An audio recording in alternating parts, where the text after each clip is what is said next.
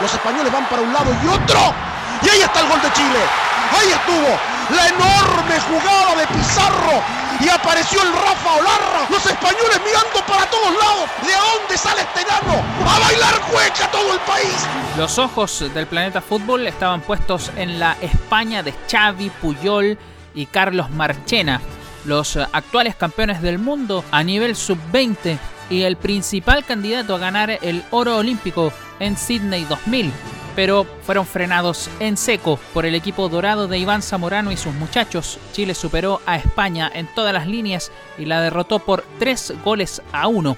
Sebastián Chamagol González, integrante de esa roja, se refiere a la superioridad de los chilenos. Con España fue un partido redondo, estaba Xavi, como dices tú, estaba Puyol, la verdad era una selección de jugadores que que ya llegaban competencia a nivel mucho más competitivo que el de nosotros y creo que, fue un partido un partido memorable en, ese aspecto, eh, marcando una diferencia así con una selección europea. Con goles de Olarra y Navia, Chile celebró el día de su independencia derrotando a España en Australia. ¡Navia, Navia, Navia, Navia, Navia!